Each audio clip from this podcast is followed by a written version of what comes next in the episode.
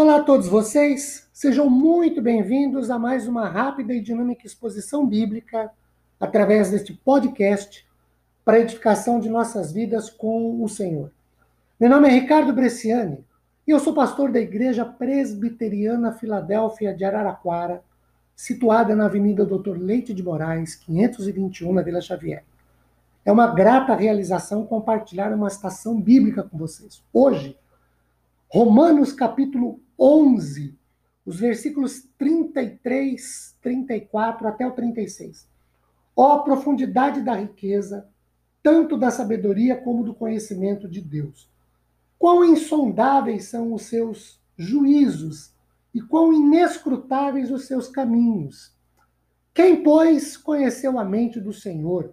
Ou quem foi o seu companheiro? Ou quem primeiro deu a ele? Para que lhe venha a ser restituído. Porque dele e por meio dele, para ele são todas as coisas. A ele, pois, a glória eternamente. Amém. Este trecho, queridos, em que Paulo faz uma doxologia ou uma fórmula litúrgica dirigida a Deus, geralmente ritmada. Uma doxologia é uma expressão poética e musical de louvor a Deus.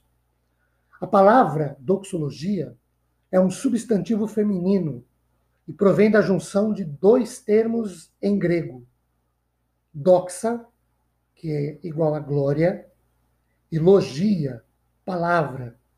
Então, é uma palavra de louvor final.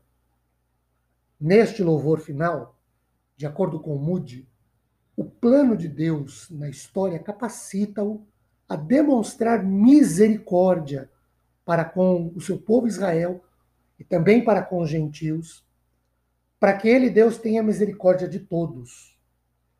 E é ele, Deus, capaz de fazer a rebeldia dos homens servir a um propósito em seu plano. Isso faz Paulo irromper em louvor. Vamos olhar para alguns desses versículos. O versículo de número 33. Eu quero destacar a palavra profundidade. As riquezas, sabedoria, ciência de Deus são inesgotáveis. Seus juízos ou decretos estão além da capacidade humana de sondá-los. Seus caminhos, o todo da sua conduta, não podem ser acompanhados ou traçados Nenhum homem é suficientemente grande para observar todas as ações de Deus e segui-las uma a uma. No versículo 34, Paulo faz duas citações de textos do Velho Testamento.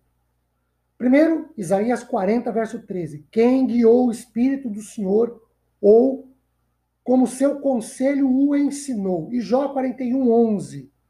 Quem primeiro me deu a mim para que eu haja de retribuir-lhe. Pois o que está debaixo de todos os céus é meus, é meu. E isso, ou esses dois versículos, Isaías 40, Jó 41, repetidos por Paulo no verso 34 de Romanos 11, mostram que Deus é independente do homem. E por fim, o verso 36.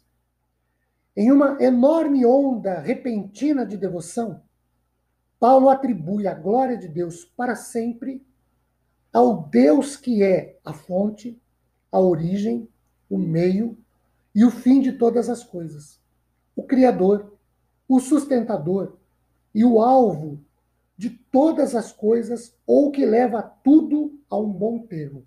É com esse Deus que nós nos relacionamos, é a esse Deus que oramos, é esse Deus que deve ser objeto alvo principal de nosso louvor e adoração.